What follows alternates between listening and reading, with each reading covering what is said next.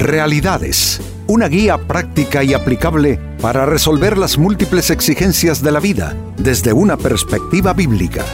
Con nosotros, René Peñalba.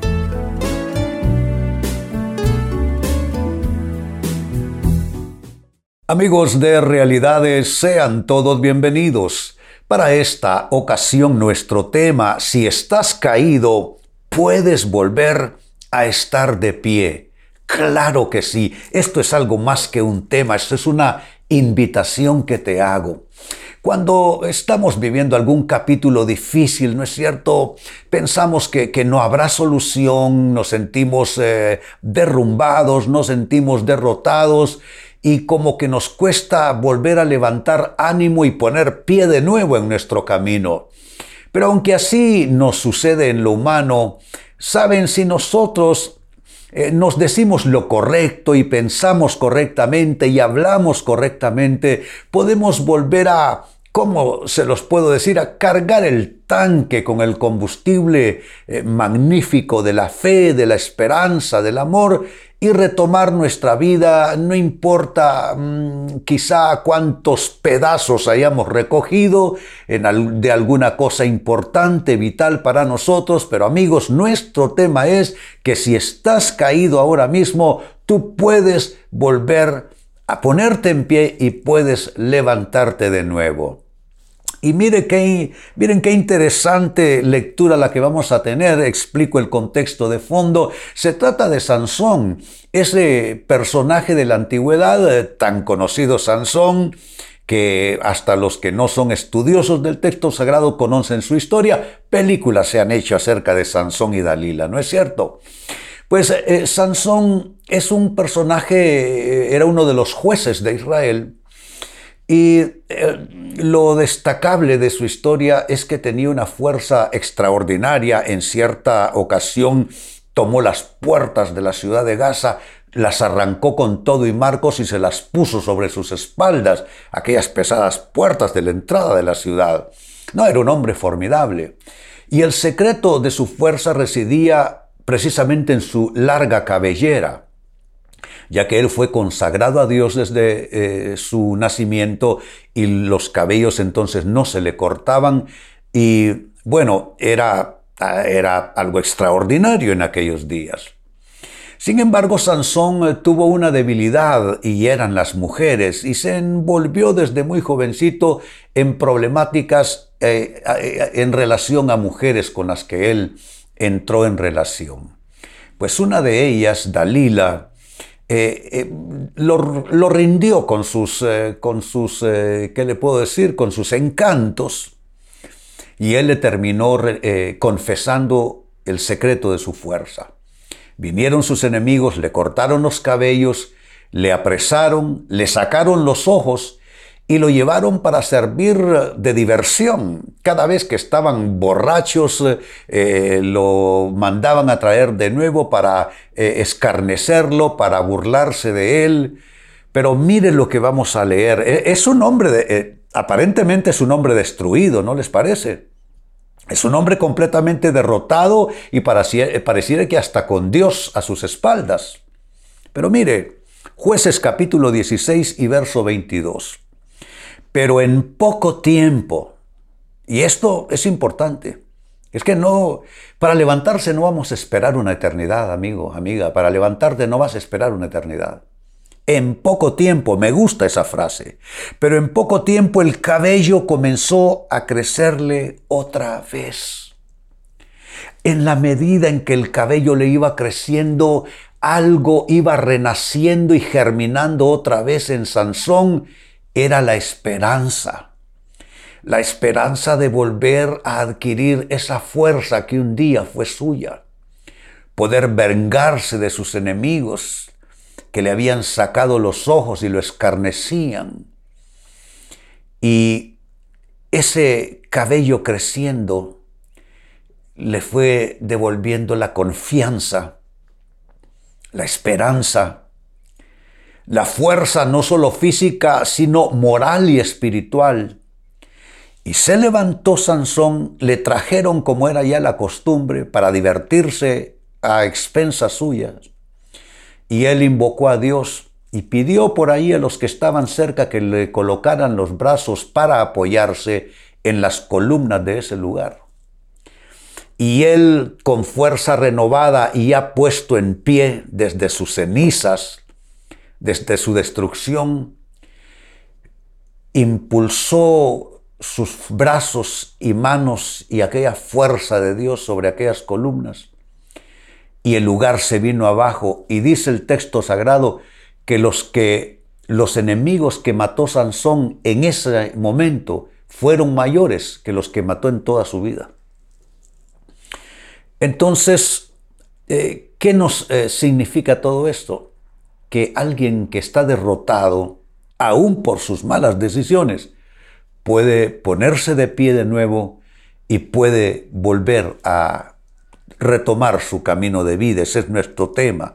Si estás caído, puedes volver a estar de pie. Ahora la gran pregunta, ¿cómo hacerlo? ¿Cómo volver a estar de pie? Atención a las respuestas a continuación. Puedes volver a estar de pie si miras dónde y por qué caíste, reconoces tu error y lo enmiendas. Ese es el consejo. Mira dónde caíste, por qué caíste, reconoce tu error y enmiéndalo. No puede haber eh, siguiente oportunidad si no hay correctivos, si no hay arrepentimiento, si no hay la plena conciencia de que qué fue exactamente lo que pasó. ¿Dónde estuvo exactamente mi error? Sabe, cuando uno experimenta algún capítulo de fracaso en la vida, debe pasar un tiempo de reflexión, no de culpabilidad ni de condenación, ni estar disgustado con otros, sino un tiempo de reflexión, de meditación, para encontrar en qué uno se hizo cómplice en esa derrota en ese fracaso. ¿Qué fue exactamente lo que pasó? Porque si tú logras saber eh, cuál fue tu participación eh, negativa en el asunto, vas a poder traer arrepentimiento en tu corazón, vas a poder hablar con Dios, ponerte en paz de nuevo con Él, aplicar los correctivos, que a veces es abandonar cierta costumbre o cierta manera de ser, etcétera. Y al aplicar los correctivos, entonces ya comienzas a estar listo para ponerte de pie y continuar en tu ruta de vida. En segundo término, eh, ¿cómo volver a estar de pie? Aprende de tu derrota. No solo te conmiseres.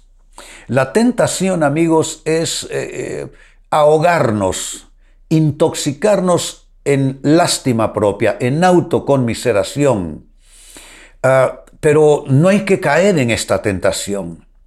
Eh, porque con eh, estarse uno conmiserando resuelve algún problema, por supuesto que no. No conozco a ni una sola persona que haya resuelto ni un problema a base de estarse conmiserando, como tampoco ayuda a estar culpando a otros. No, el consejo es aprende de tu derrota y no solo te estés conmiserando. Eh, la vida es un gran maestro. Y uno no aprende de las cosas bonitas que pasan, de eso no se aprende mucho, les voy a decir. Uno aprende más de lo malo que pasa, y esto no lo digo yo, lo dice la sabiduría de Salomón en el libro de Eclesiastés, dice que es, es mejor el día de luto y de la pérdida que el día de la fiesta. Porque en el día de luto uno puede aprender cosas a través de ese dolor que se experimenta, de esa pérdida, pero del día de fiesta, ¿qué, ¿qué, lección vas a sacar? Si eso solo es gratificación de los sentidos. Entonces, definitivamente sí, de eso malo que tú mm, crees eh, no se puede extraer nada de ello, claro que puedes extraer algo, claro que sí. Tú puedes eh, sacar preciosas lecciones, aprendes acerca de ti mismo, aprendes acerca de la vida, aprendes acerca de distintos contextos de circunstancia, aprendes sobre ti mismo, en fin, aprender, aprender, aprender de lo que has vivido y no solo estarte conmiserando. Entonces comienza tú ya a capitalizar estos consejos. Estamos hablando de cómo volver a estar de pie. Lo primero, mirar dónde y por qué caíste, reconocer tu error y enmendarlo. Lo segundo, aprender de tu derrota y no solo estarte conmiserando. Y sigo sumando, número tres, cómo volver a estar de pie. Hazte un nuevo propósito y un nuevo plan. Volviendo al relato bíblico, cuando comenzó eh, Sansón a notar que el cabello le estaba creciendo de nuevo, comenzó a formular un propósito, comenzó a formular un plan. Ese propósito era, eh, no puedo recuperar todo lo que perdí, pero puedo eh, conquistar este capítulo en el que me encuentro. Y sabe que siempre es así, los planes y los nuevos propósitos luego de una derrota deben eh, estar vinculados con, el hoy y el mañana, no con el ayer. Porque si bien es cierto, uno puede volver a levantarse, posiblemente hay cosas que no se recuperen, otras sí. Entonces lo que hay que hacer es formularse un nuevo propósito y formularse un nuevo plan. Volviendo a Sansón, eso fue justo lo que hizo. Y comenzó, asumo yo, a pensar en la fecha determinada, van a volver a tener fiesta y celebración, me van a volver a llevar allí donde están todos ellos reunidos y será mi oportunidad. Mi oportunidad de vengar lo que me pasó, eh, la oportunidad de reencontrarme con el propósito de Dios, el llamado de Dios para mi vida. Y saben, estos nuevos propósitos y nuevos planes, eh, si bien es cierto, en el caso de Sansón fue vengarse de sus enemigos, en el caso tuyo y mío no. Diría que eso no lo incluyamos. Porque creo que la venganza eh, no cabe dentro de ese nuevo pacto en Jesucristo y esa eh, nueva visión de la vida que viene con Jesucristo. Él dijo, ustedes han escuchado eh, la ley del talión que dice ah, ojo por ojo y diente por diente. Eh, esa era la ley que imperaba desde los días de Moisés. Ojo por ojo, diente por diente, mano por mano, pie por pie. Es la llamada lex talionis o ley del talión. Pero en Jesucristo el, marco se vuelve completamente y la referencia completamente otro, completamente en otro sentido, en otro espíritu. Él dice que oremos por los que nos persiguen, por los que nos maldicen y nos hacen daño, y que seamos como Dios que hace salir su sol sobre buenos y malos, su lluvia sobre impíos y sobre gente buena. Entonces no, no, no incluimos la venganza, pero sí incluimos la recuperación la nueva oportunidad, el volver a estar de pie, el volver a conectarnos con los propósitos de Dios para nuestras vidas, porque uno puede fracasar, amigos, y no ser un fracasado. Uno puede experimentar una derrota y no necesariamente perder toda la guerra, aunque se pierdan algunas batallas en la vida. Así es que hay que hacerse nuevos propósitos y nuevo plan. Y cuatro, cierro con esto, cómo volver a estar de pie. Junta lo que tengas en recurso y en oportunidad, ponte de pie y camina. Siempre hay eh, algún recurso por allí de qué hacer acopio. Siempre hay oportunidad. Amigos, las oportunidades, solo quien está desanimado no las ve. Pero una persona que logra superar su propio desánimo, esa persona se va a dar cuenta que siempre surgen oportunidades. De hecho, toda crisis también trae un espacio de nueva oportunidad. Entonces tú eh, eh, eh, comienza a conjuntar qué recursos te quedan, qué oportunidades, qué algo más puedes tú tomar como, como insumo para iniciar de nuevo tu puesta en pie y tu puesta en marcha. Insisto, debes juntar lo que tengas en recurso y oportunidad, ponerte en pie y comenzar a caminar nuevamente. Volviendo al texto bíblico de inicio, jueces 16, 22, en el ejemplo de Sansón, dice, pero en poco tiempo el cabello comenzó a crecerle otra vez. Y al crecerle el cabello, entonces vino de nuevo el ánimo, la fortaleza moral y espiritual para ponerse en pie y volver a conectar, volver a hacer sintonía con el propósito y el plan de Dios para su vida.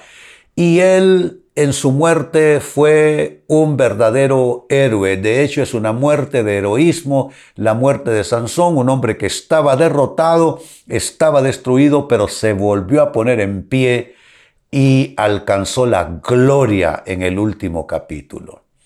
Igual para nosotros el último capítulo nuestro está garantizado, es un capítulo de victoria, de conquista, de gloria por la gracia de Dios. Y la pregunta ha sido a lo largo del programa cómo volver a estar en pie si es que estamos derrotados. Y te he dado, amigo, amiga, cuatro fases que debes tú ah, cumplir para estar de nuevo de pie. La primera, mira dónde y por qué caíste.